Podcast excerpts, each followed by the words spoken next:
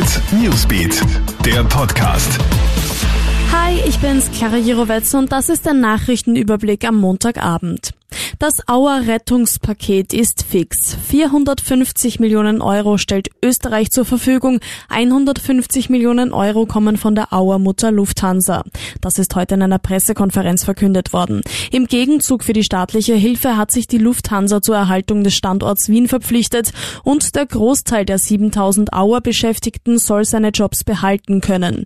Auch Klimaschutzmaßnahmen sind Teil der Vereinbarung. So soll es etwa keine Billigtickets mehr geben weniger Lärm und weniger CO2.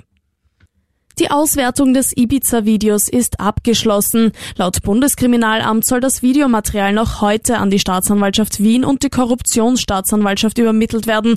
Ob und wann das ganze Ibiza-Video im U-Ausschuss gezeigt werden soll, ist aber nach wie vor unklar.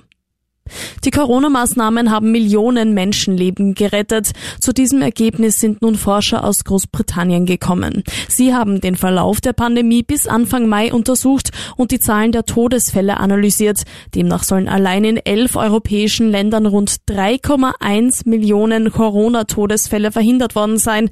Das habe man laut dem Forscherteam dem groß angelegten Lockdown, den geschlossenen Grenzen und Schulen und den Kontaktsperren zu verdanken.